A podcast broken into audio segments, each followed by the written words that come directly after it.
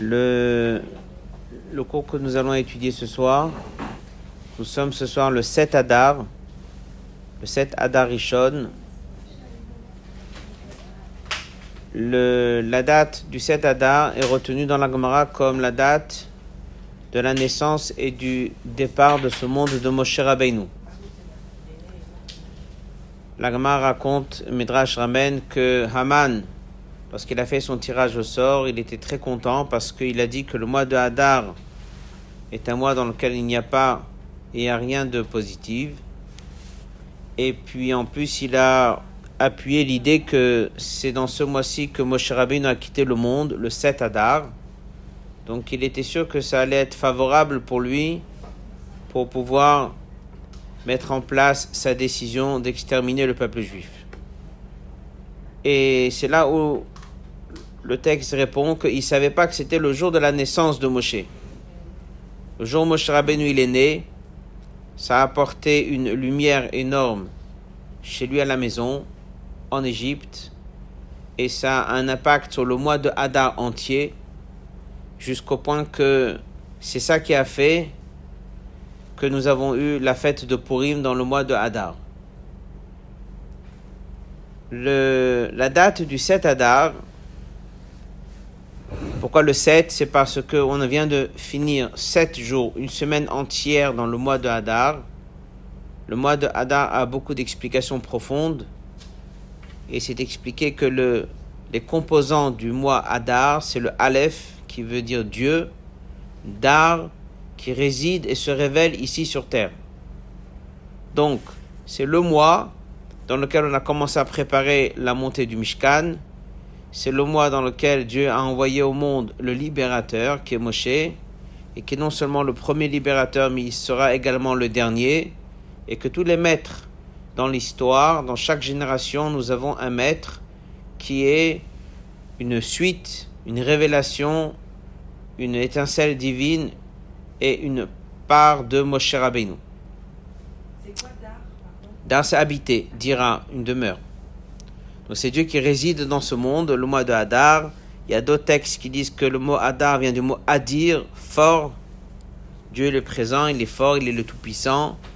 Donc au bout de sept jours, on a passé un cycle d'une semaine, et c'est là où Dieu envoie au monde cette grande Shama qui va permettre de libérer le peuple juif, amener la Torah au monde, et de lui viendra dans chaque génération un maître et un guide qui vont s'occuper du peuple juif, jusqu'au point qu'il est dit que le premier libérateur qui est Moshe sera le dernier qui est Mashiach. Donc nous sommes ce soir dans une date très importante, c'est la date de naissance de Moshe. C'est bien sûr également la date du départ de ce monde de Moshe, et c'est là où bien sûr il y a un lien entre la date dans laquelle la de Moshe est venue et son départ. On va étudier là maintenant un sujet sur la paracha de et on refera le lien à la fin avec ce qu'on a commencé, l'idée de la naissance de Moshe. Depuis que Moshe est né dans la paracha de Shemot jusqu'au livre de Devarim, dans chaque paracha, il y a plusieurs fois mentionné le nom de Moshe Rabbeinu. Il y a une seule paracha dans lequel son nom n'existe pas. Son nom n'apparaît pas. Mais c'est la paracha de cette semaine. Alors on a une explication pourquoi, c'est pour marquer son départ. En fait, nous avons une paracha qui est difficile, c'est le départ de Moshe. Il est décédé, il a quitté le monde le 7 Adar. Donc dans la paracha de son départ, il n'y a pas son nom. On va maintenant étudier un texte qui est dans le Baal Aturim, qui est également dans le Zohar. Et on va voir que c'est beaucoup plus profond que ça. Pourquoi est-ce qu'il n'y a pas son nom dans la paracha? Et quel est le message pour nous? Pour y arriver, on va poser plusieurs questions. D'abord, on va voir le texte du Balatourim dans le passage 1. Alors, qui est le Balatourim Le Balatourim, c'est le fils du Roche. Le Roche est un des trois décisionnaires. Vous avez le Ramba Maïmonide, vous avez le Roche, le Rif.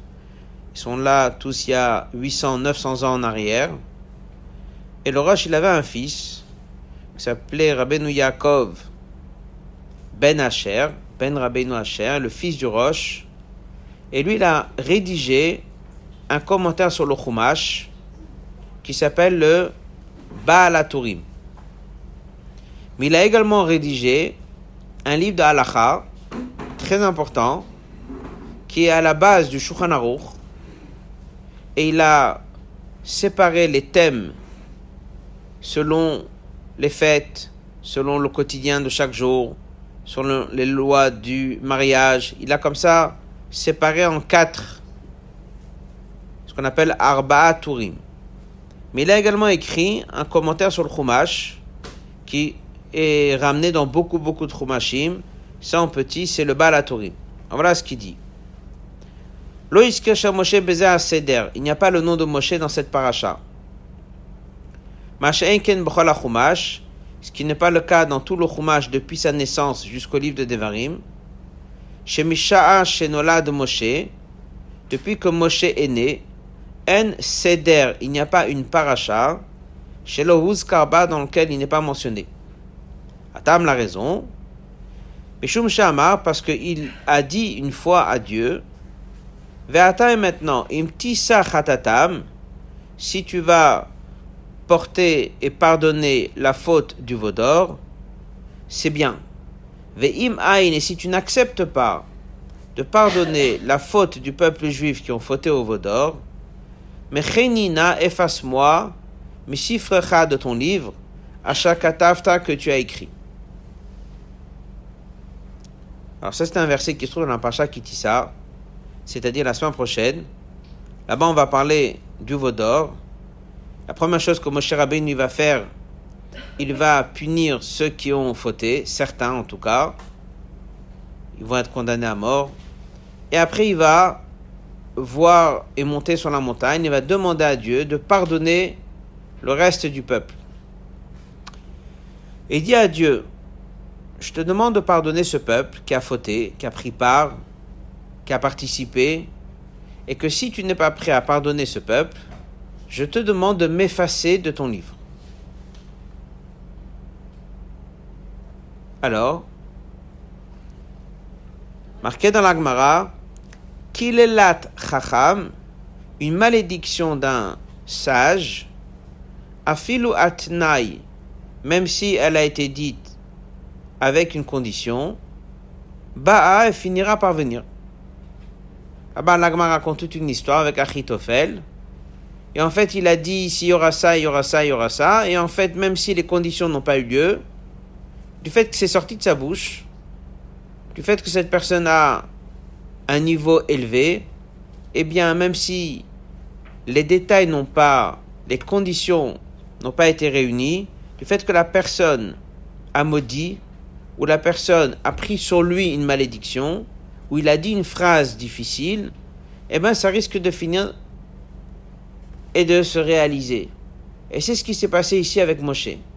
Du fait qu'il a dit à Dieu, si tu ne pardonnes pas ce peuple, tu m'effaces de ton livre, alors même si Dieu l'a, oui, pardonné le peuple juif, eh bien quand même, vu qu'il a sorti de sa bouche, efface-moi de ton livre, eh bien ça s'est réalisé et il a été effacé du livre.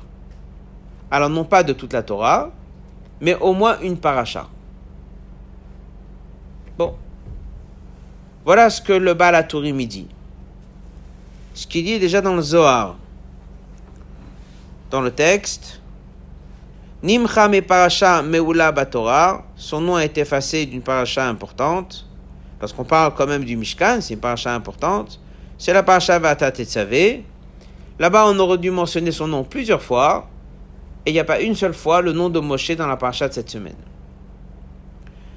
Alors, la question est la suivante. Il y a plein de questions là-dessus. D'abord, on sait que dans la Torah, chaque chose est précis. Donc même si Dieu il décide d'enlever le nom de Moshe, pourquoi c'est celle-là qu'il a choisi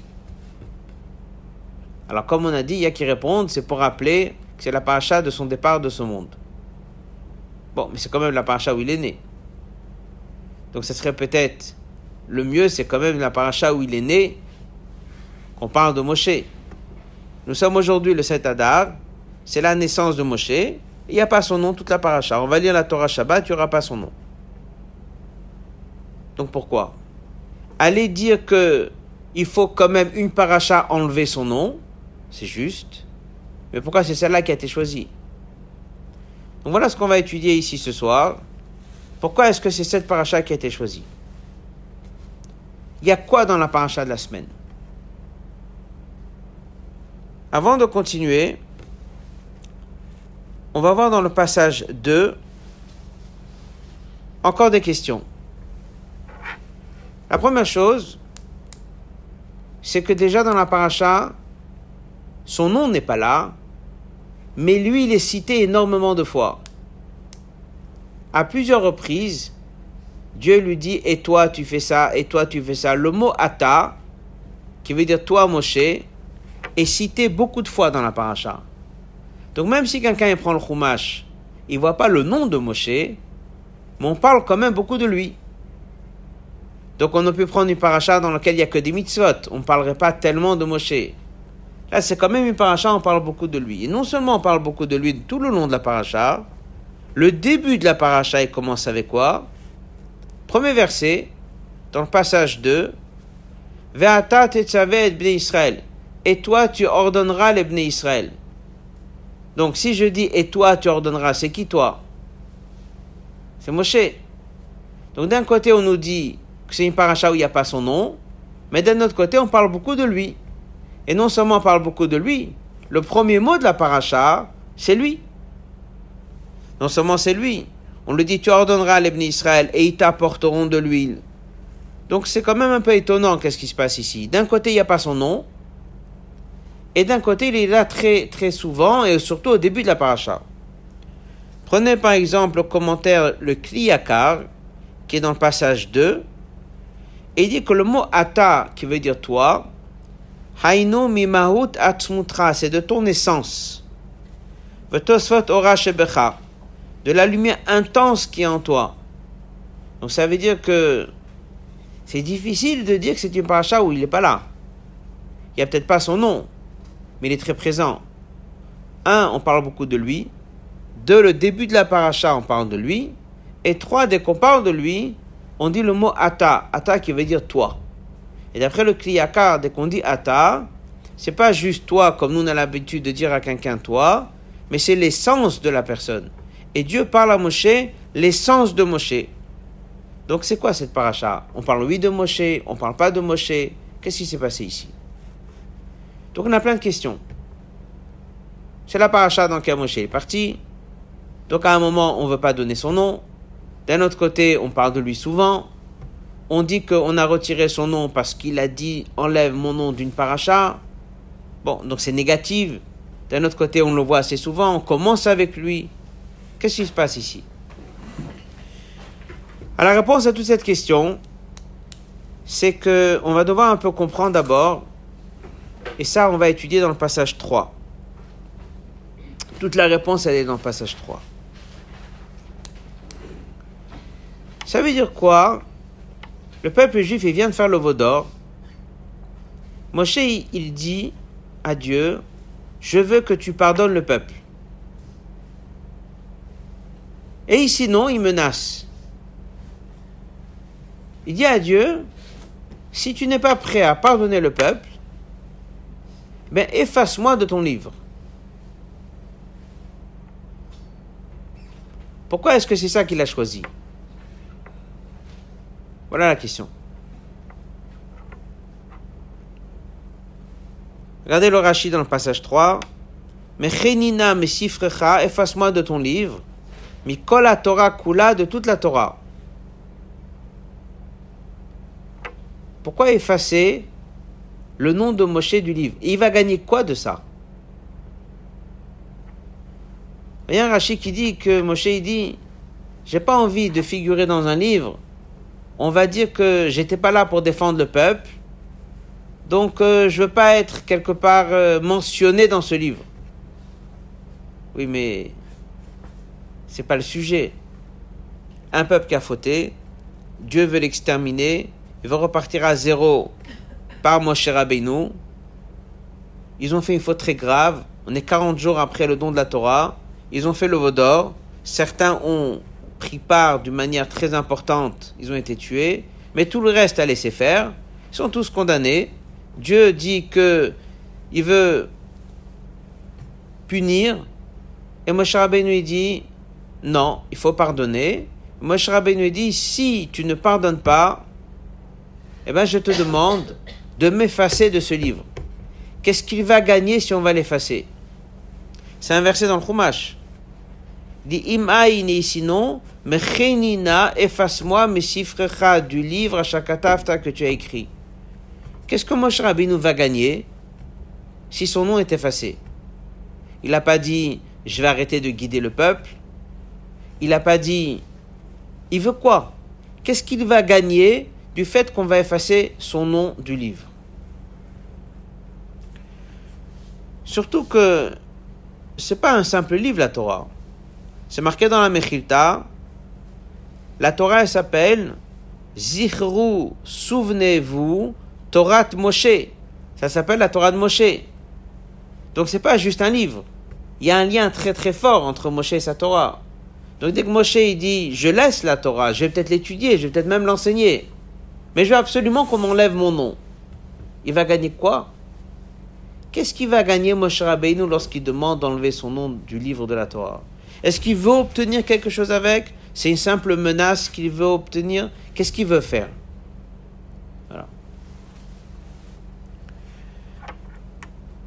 Le c'est marqué comme ça, c'est marqué dans la Gemara, un tzaddik est à l'image de Dieu.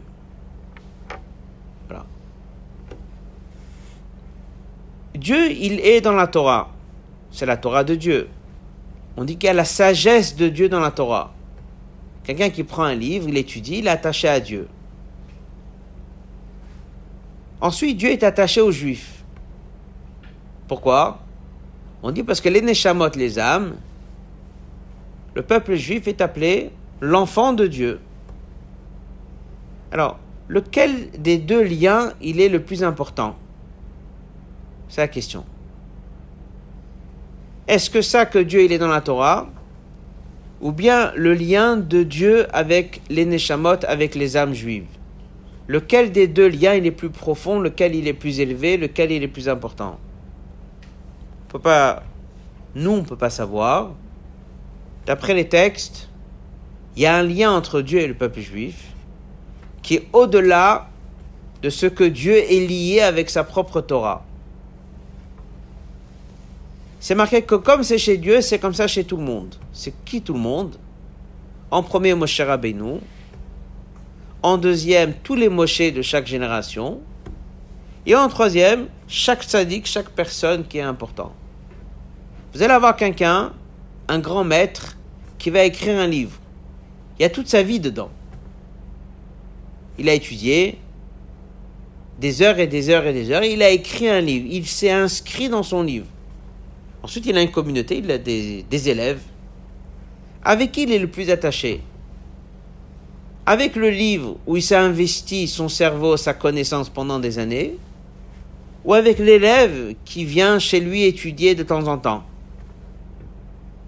Ben, chez un philosophe, il est plus attaché avec le livre qu'il a écrit, où il est investi lui dedans, qu'avec les élèves qui viennent à ses cours à l'université. Ce sont des élèves, ils suivent ses cours, et puis après, ça reste des élèves. Mais s'il a écrit un livre où il y a sa pensée dedans, ben son livre où il y a sa pensée, c'est un avec lui. On ne peut pas le séparer. Et il ne serait pas prêt quelque part à effacer ses livres ou brûler ses livres pour protéger quelques élèves et ce qu'ils ont étudié eux.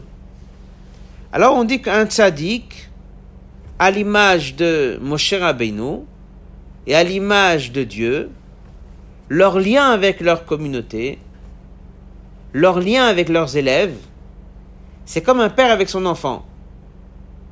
Donc un père avec son enfant, il est beaucoup plus lié avec son fils qu'avec tous les livres qu'il va écrire. Donc si quelqu'un a un fils, mais il a écrit 500 livres, ben il a un lien profond avec son fils, beaucoup plus que tous les livres qu'il a écrits. C'est pas le cas entre un maître et un élève dans une université, où il est plus lié avec sa connaissance et moins avec ses élèves.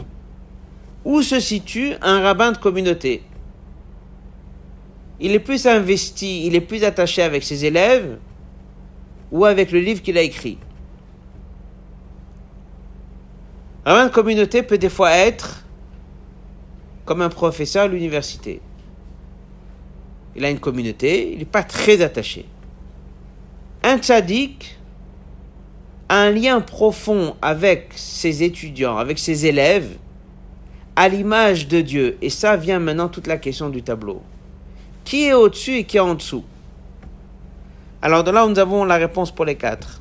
Pour Dieu, le lien que Dieu il a avec les âmes juives est beaucoup plus important que ce qu'il a mis dans la Torah. Le lien que Moshe Rabbeinu il a avec les juifs est beaucoup plus important que son lien avec la Torah. Le lien que chaque Moshe de chaque génération a avec sa génération est plus important que tout ce qu'il a mis dans les livres. Et pour finir, le lien qu'un tzaddik, qui qu'il soit, a avec les élèves de sa communauté, il est supérieur à tout ce qu'il a pu mettre dans ses livres de sa vie. Voilà. C'est la réponse. Alors à partir de là, Moshe Rabbeinu dit à Dieu, il dit comme ça, ces juifs que j'ai devant moi, ça ce sont mes enfants. Alors c'est très simple. Si tu ne les pardonnes pas, efface-moi de ton livre. Et qui va gagner? Alors nous on pense que c'est une menace. C'est pas du tout une menace. En fait, il est en train de dire à Dieu, je te demande de montrer ton lien avec les Juifs qui est supérieur à ton lien par la Torah. Il dit à, Dieu comme ça, dans la Torah c'est marqué que celui qui a fait l'idolâtrie, il est coupable de peine de mort. Dans la Torah c'est marqué qu'il y a des fautes en on ne peut rien faire. Donc Moshe Rabbeinu dit, mais le lien que toi tu as avec les Juifs, il est supérieur à ce livre de la Torah que tu as. Tu as un lien avec ton fils qui est supérieur à la Torah. Donc je te demande de m'effacer de ce livre, pas parce que je veux qu'on enlève mon nom de la Torah, c'est pas ça que je veux. Je veux réveiller chez toi que nous avons un lien avec ce peuple qui est supérieur à ce livre. C'est tout ce qu'il a voulu. Il n'a jamais demandé vraiment qu'on efface son livre. Il savait très bien que Dieu allait pardonner. Pourquoi il savait? Parce qu'il était en train de dire à Dieu, je te demande de révéler le lien que tu as avec les Juifs, qui est supérieur à ce qui est marqué dans le livre.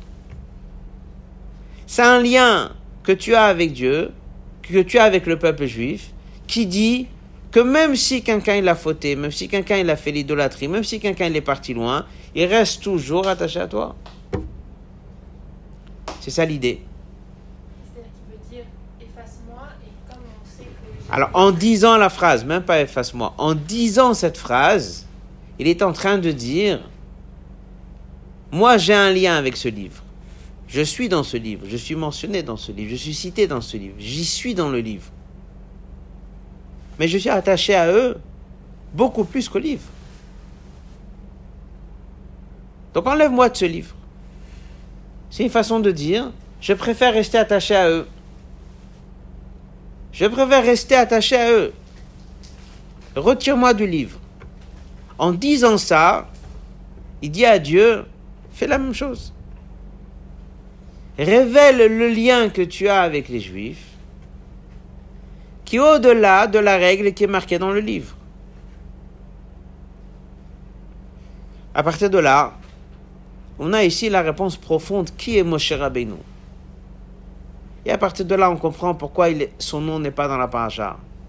Et à partir de là, on a répondu à toutes les questions. Je reprends encore une fois cette idée. Il n'est pas en train de faire aucune menace. Il n'est pas en train de dire je veux vraiment que tu m'effaces de ton livre. Il est en train de demander à Dieu révèle ton lien avec le peuple, ta connexion avec ce peuple, qui est complètement indépendante du livre de la Torah. Mets-moi de côté. Enlève-moi de ce livre. Je veux rester avec eux maintenant. En disant ça, il a réveillé chez Dieu cette décision de pardonner le peuple juif. Et comme c'est marqué dans un midrash, la Torah des fois ne laisse pas la possibilité d'effacer certaines fautes. Et Dieu il dit mais moi je vais effacer.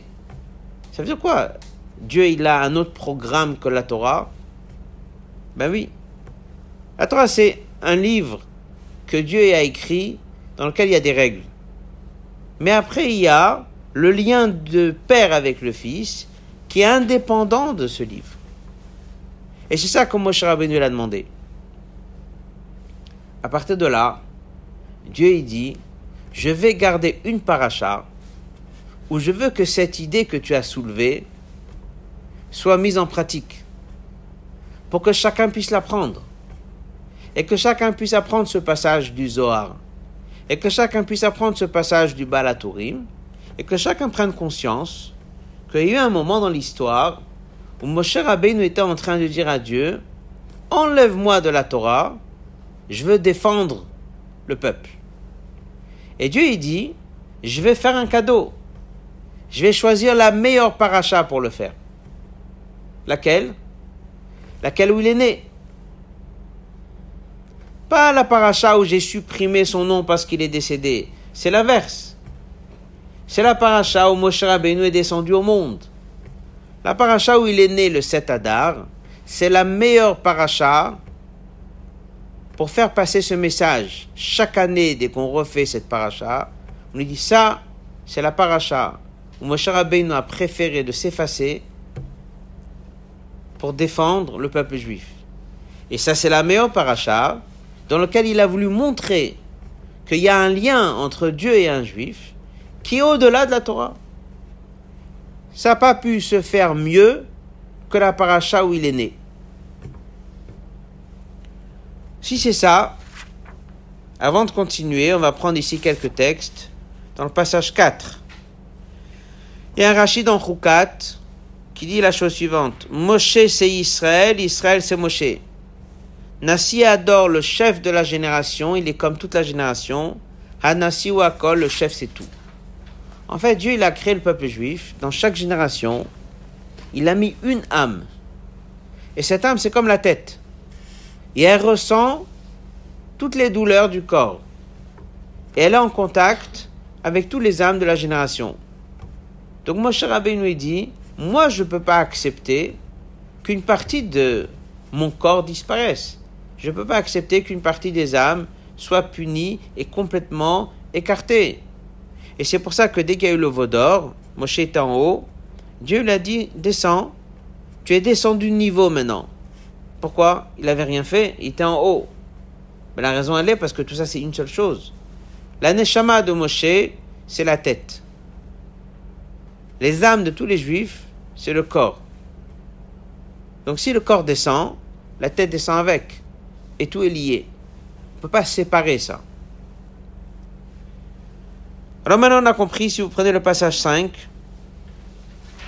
la demande de Moshe, son exigence, si la faute du veau d'or est tellement grave, du point que la Torah ne laisse pas de place au pardon, alors efface-moi de la Torah. Alors se dévoile clairement l'unification profonde de Moshe avec Israël. Et qu'est-ce que je vais gagner? Ben, C'est la suite le plus important. Et par cela, l'unification d'Israël avec Dieu. Au-delà de l'unification passant par la Torah, de cette unification provient le pardon. En fait, Moshe, il a réveillé chez Dieu cette envie de pardonner le peuple juif. Il a dit à Dieu, mais n'est-ce pas tu es lié avec eux, indépendamment de ce qui est écrit dans la Torah? Ça, c'est la réponse à la question. Avant de continuer, on va résumer. On a posé la question pourquoi on a retiré son nom? Est-ce que c'est parce que c'est la paracha où il est décédé? C'est quand même la paracha où il est né?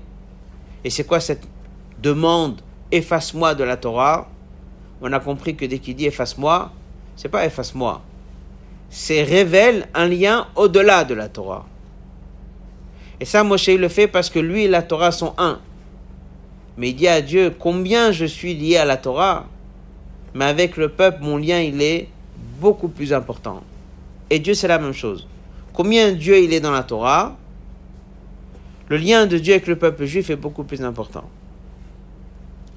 À partir de là, on va maintenant essayer de voir ce qu'il y a un lien de cette idée qu'on vient d'apprendre avec toute la paracha. Est-ce que c'est juste on a choisi la paracha dans laquelle il est né? Ou bien il y a un vrai lien avec les sujets de la paracha? On va en choisir trois. Prenez le passage 2.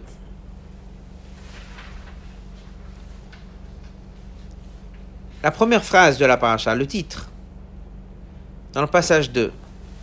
Vata et toi, c'est Dieu qui parle à Moshe. Tetzave et Bene Israël. Tu vas ordonner les Bene Israël. Alors c'est marqué que le mot Tetzave, qui veut dire donner un ordre, c'est le même mot que Tzavta. Tzavta, c'est faire un lien. Dieu, en fait, il dit à Moshe, ta mission, c'est d'attacher le peuple avec moi, et ta mission, c'est d'attacher le peuple entre eux.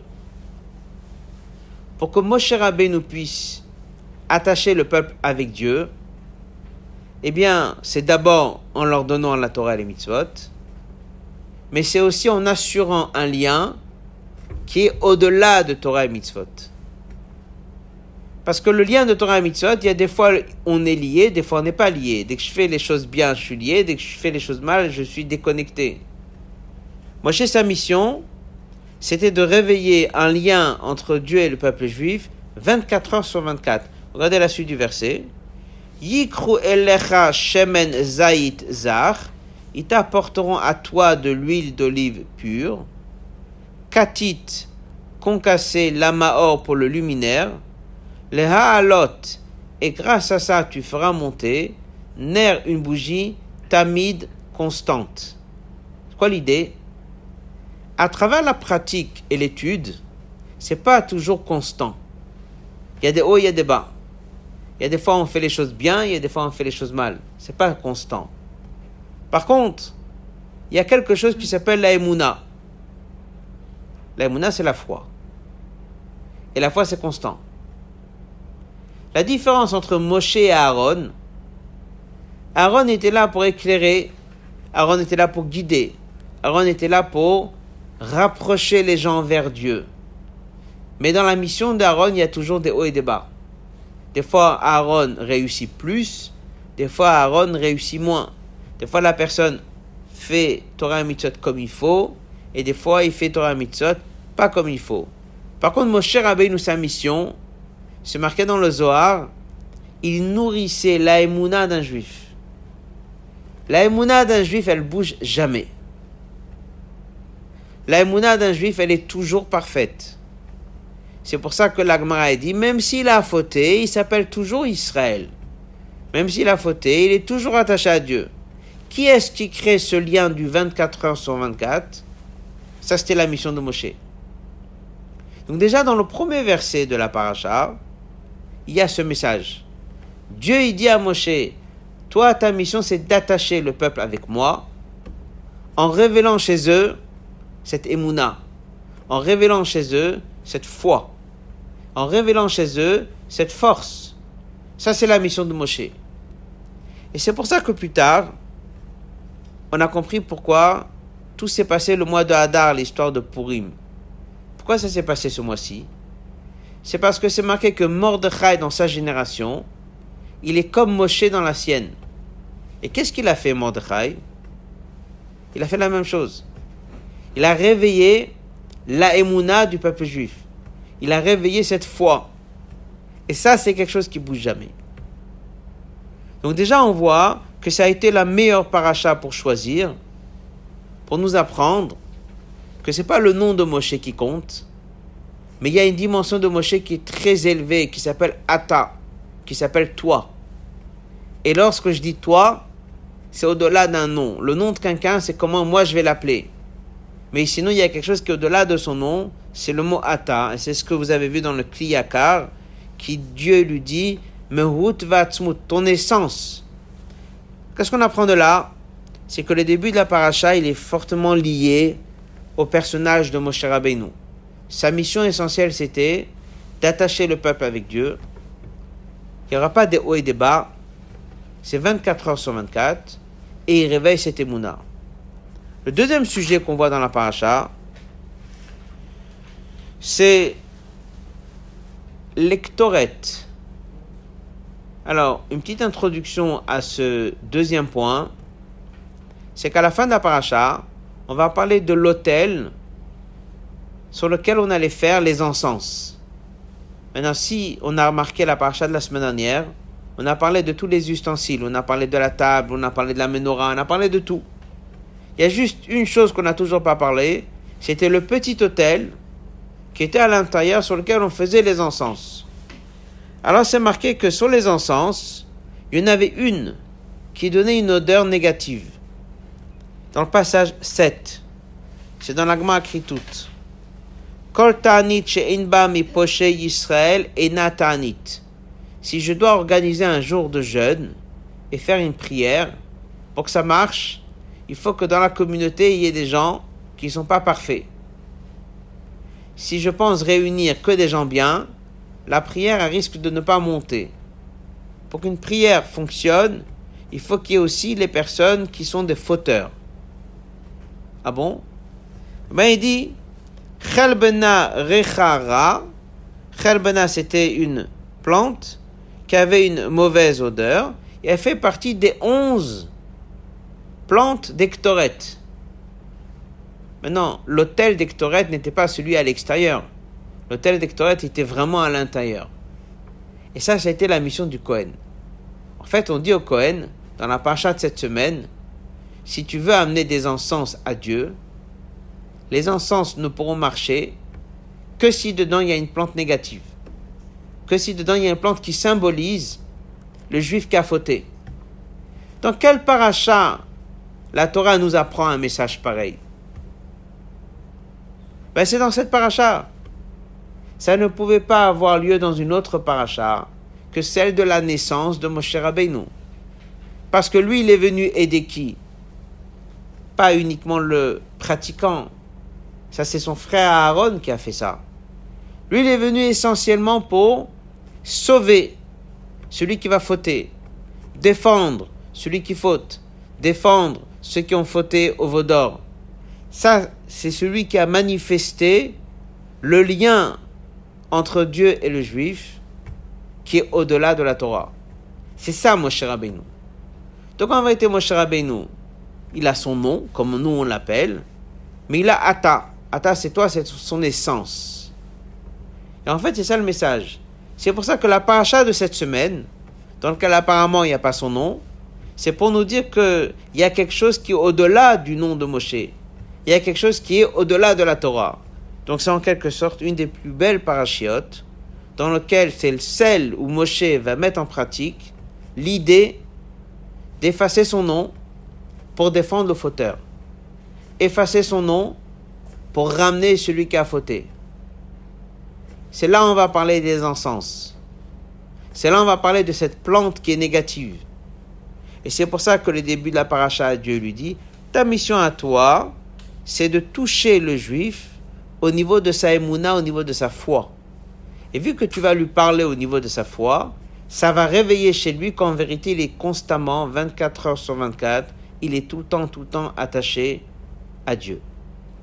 Cette mission de Moshe Rabbeinu ne s'est pas limitée qu'à lui, c'est la mission qu'il a transmise à tout celui qui va le remplacer. Donc dans chaque génération, nous avons comme ça, nous avons des maîtres qui eux, ils vont peut-être enseigner aux érudits. Nous avons des maîtres qui vont être en contact avec des personnes qui se comportent bien, mais qui ne vont pas forcément avoir affaire avec celui qui se comporte mal. Ils ne vont pas forcément avoir affaire avec celui qui ne veut pas étudier, qui ne veut pas pratiquer. Alors Moshe Rabbeinu vient et dit, ça c'est ma mission.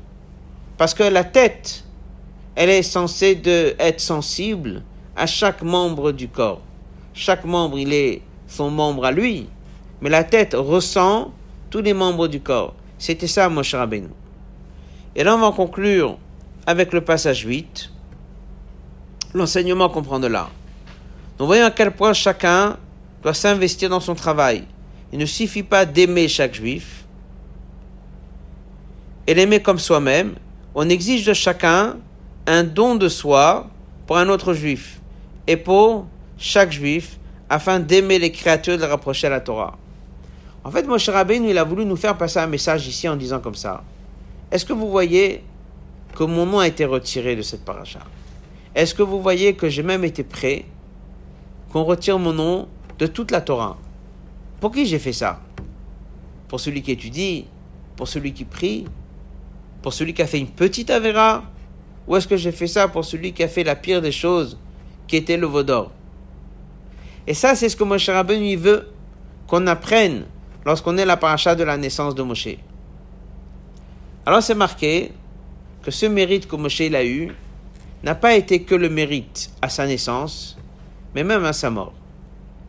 Moshe Rabbeinu il a été enterré devant et juste à côté le lieu où le peuple juif a fait une avodazara qui s'appelait Péor. C'était une avodazara juste avant que les juifs soient rentrés en Israël.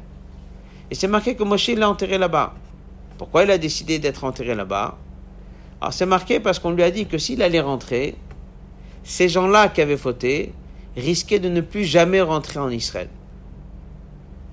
Alors il a dit, moi je reste avec eux. Et je rentre pas en Israël. Donc et à la naissance de Moshe, on apprend qu'il est venu au monde pour sauver même celui qui va fauter comme on l'a vu.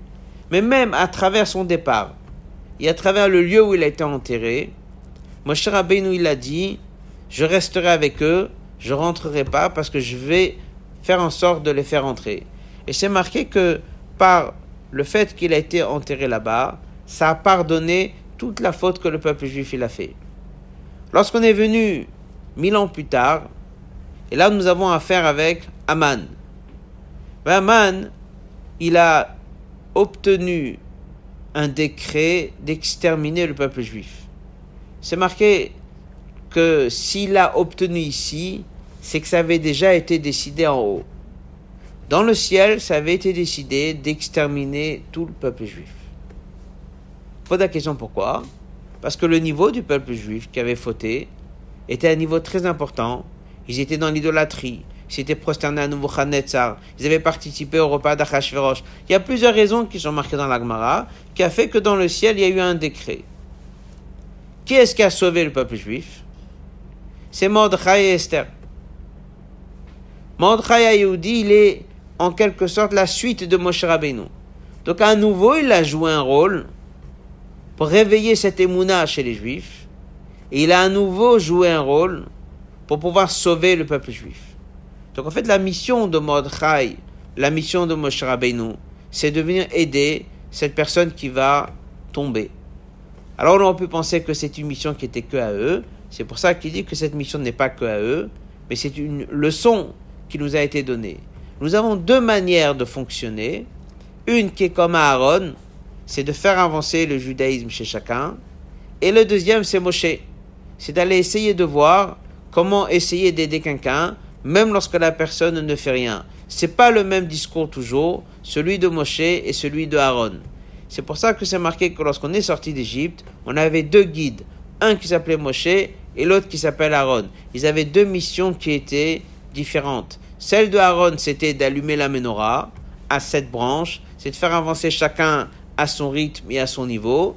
Et celui qui était Moshe, c'était celui qui était là pour défendre et pour aider et pour assurer même celui qui, on n'arrive pas encore à allumer la menorah. C'est pour ça que si vous regardez dans la paracha de cette semaine, à plusieurs reprises, Dieu dit à Moshe, tu vas former Aaron, et tu vas lui dire de faire ça, et tu vas le rapprocher, et tu vas l'habiller, et tu vas lui faire. Et en fait, il est en train de lui dire que dis à Aaron que tout ce qu'il va faire à l'intérieur, il faut que ce soit toi qui lui apprennes à faire. Et pourquoi? Parce que si on laisse Aaron avancer seul, il y a toujours le risque qu'il va faire son travail uniquement avec la personne qui va évoluer. C'est pour ça que à chaque fois Dieu lui dit le travail que tu vas devoir faire, c'est Moshe Rabbeinu qui va te donner la force pour le faire. On avait étudié une fois que dans la paracha de cette semaine, il y a le vêtement que Aaron va porter. Et dans le vêtement qu'il va porter, on va retrouver ça encore une fois. Dieu lui dit à Moshe Rabbeinu, prends Aaron, amène-lui les vêtements. Prends Aaron et tu vas le former. Prends Aaron et tu vas l'habiller. Mais tout ça, c'est la fonction d'Aaron. Ce n'est pas la fonction de Moshe. Alors on a étudié que dans les pierres qu'il y avait sur le vêtement de Aaron, il y avait deux fois les douze tribus. Il y avait une fois les douze tribus avec des belles couleurs, et ça, ça se passait sur le cœur de Aaron. Il y avait une autre fois où il y avait les douze tribus sur deux pierres noires. Et celles-là, elles étaient sur les épaules de Aaron. On a posé la question pourquoi est-ce qu'on mentionne les douze tribus deux fois? C'est le même Cohen qui rentre, il a les douze tribus une fois sur son cœur, il a une autre fois sur les épaules. Et pourquoi est-ce que sur son cœur, il y a douze couleurs différentes? Et pourquoi est-ce que sur les épaules, elles ont la même couleur et c'est noir? Alors la réponse est là. Aaron, il a la double fonction. Il y a des choses qui sont la mission d'Aaron, et là, c'est de réveiller chaque tribu avec sa mission. Réhouven, sa mission. Shimon, sa mission, avec sa couleur, avec son drapeau, avec son message. Chaque tribu, il avait son message. Et après, il avait une deuxième fonction, mais là, ce n'était pas la sienne. Là, il était le délégué de Moshe. Et là, il devait représenter le peuple juif, même celui qui fait rien, même celui qui est loin, même celui qui est apparemment complètement déconnecté. C'est pour ça que les pierres sont noires. Et là, elles sont pas sur le cœur, où le cœur il est réveillé, mais elles sont plutôt sur les épaules, dans lesquelles il n'y a pas les sentiments du cœur. Et c'est là où Aaron y représente, en rentrant à l'intérieur. Et qu'est-ce qu'il dit Je suis là maintenant pour représenter le peuple juif deux fois. Celui qui pratique correctement, et là il est sur le cœur, et celui qui est loin, et là il est représenté par le niveau des épaules, dans lequel il n'y a pas le cœur, il n'y a pas les sentiments, mais il est là. Et c'est là où on dit que si Aaron rentre, et il n'a pas ces deux pierres, et il ne sait pas qu'il faut aussi représenter celui qui n'est pas pratiquant, eh bien il est condamné à mort. C'est-à-dire que le Kohen, il va contre la raison d'être. Et comment est-ce qu'elles s'appellent ces deux pierres noires? Eh bien, elles s'appellent Shoham. Shoham, les deux pierres sont noires, elles s'appellent Shoham. Shoham, ce sont les lettres de Moshe. C'est le même, le Shin et le He. En fait, c'est exactement ça la mission de Moshe Rabbeinu. Moshe Rabbeinu va venir nous défendre lorsqu'un juif il est tombé. Moshe Rabbeinu va venir nous défendre dès qu'un juif il est loin. Moshe Rabbeinu va venir nous défendre lorsque le juif pense qu'il est déconnecté. Et il le prouve. Il dit parce que dans la Torah, ce que j'ai fait, ce que j'ai fait, selon la Torah, il n'y a pas de solution. C'est là qu'on lui rappelle et qu'on lui dit, n'oublie pas.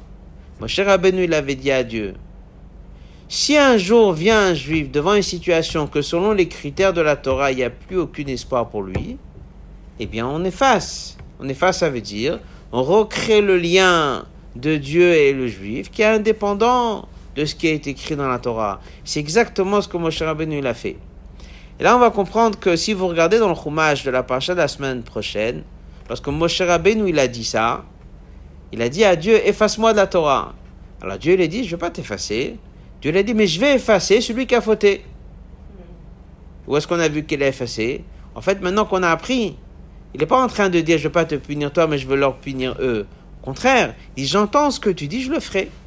Toute personne qui a fauté, et qui normalement, selon ce qui est marqué dans les livres, il n'y a plus aucun espoir pour eux, eh ben, je vais les effacer. Effacer veut dire, je vais nouer un lien avec eux indépendant de celui qui est marqué dans la Torah.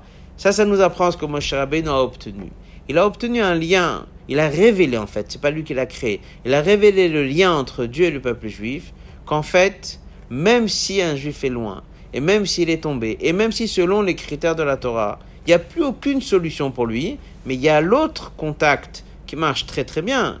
Et celui-là, c'est ce que Moshe dit, mais en effaçant notre lien qui est dans la Torah, il y a bien sûr l'autre lien qui est supérieur qui est là. Celui qui a pu ressentir ça, c'était Moshe Rabbeinu qui a l'image de Dieu, que lui-même, il est en contact avec le peuple, comme Dieu est en contact avec nous. C'est pour ça que lui, dès qu'il est monté sur le mont Sinaï et il y a eu le veau d'or, eh ben, ça a eu un effet sur lui, même s'il n'était pas présent. Parce qu'il y a un lien très très profond et à aucun moment le tzaddik pouvait dire j'ai rien à voir avec ce public, j'ai rien à voir avec ces gens-là. Et au contraire, le lien, il est d'une manière très forte.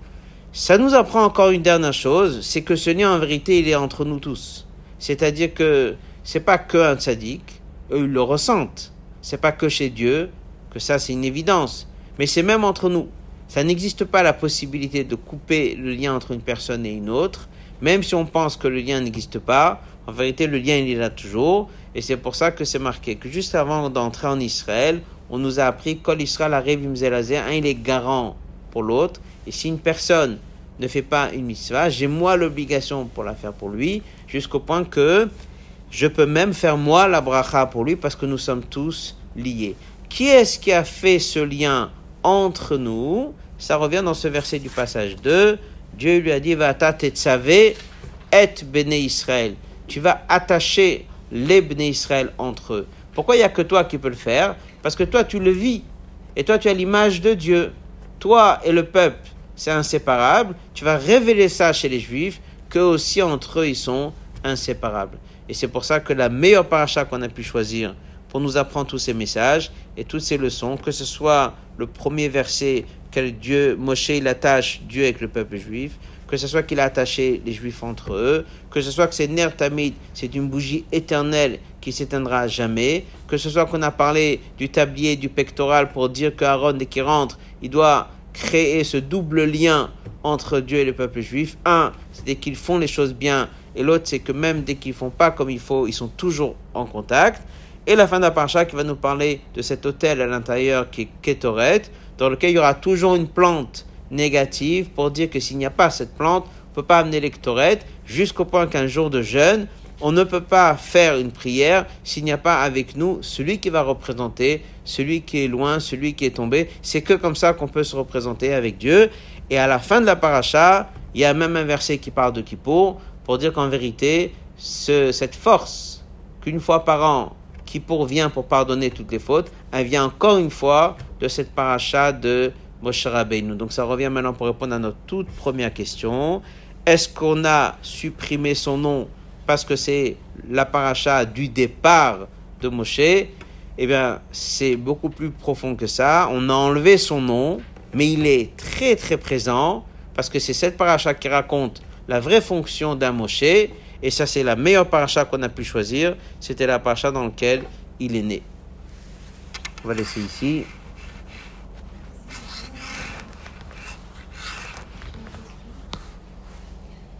Thank you.